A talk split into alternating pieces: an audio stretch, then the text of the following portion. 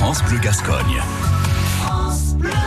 Le bénévole du jour, vous allez voir, il a des mains en or. Et oui. Bonjour, je m'appelle euh, Jean-Pierre Liris, je suis artisan retraité et j'ai créé une association qui s'appelle L'outil en mer sur Agenmont.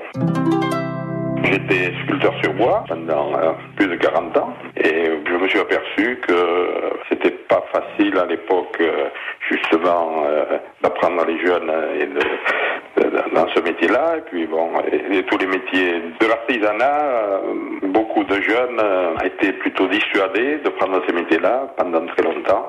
Et maintenant, euh, bon, on, en aurait vraiment besoin.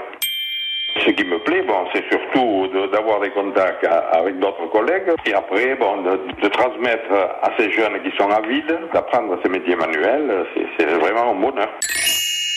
Moi, ce que je souhaiterais, c'est que, bon, dans le département des Landes, il y a deux associations comme nous. Une à Jeudemont et l'autre qui s'est créée sur la côte. Et j'aimerais qu'il y ait des artisans retraités qui ont deux heures ou trois heures par semaine à consacrer à des jeunes qui ne demandent que ça, qui créent leur association. Il peut y en avoir dans toutes les villes, je sais pas moi, je à Marsan, à Dax, voilà, et puis nous on leur donnerait.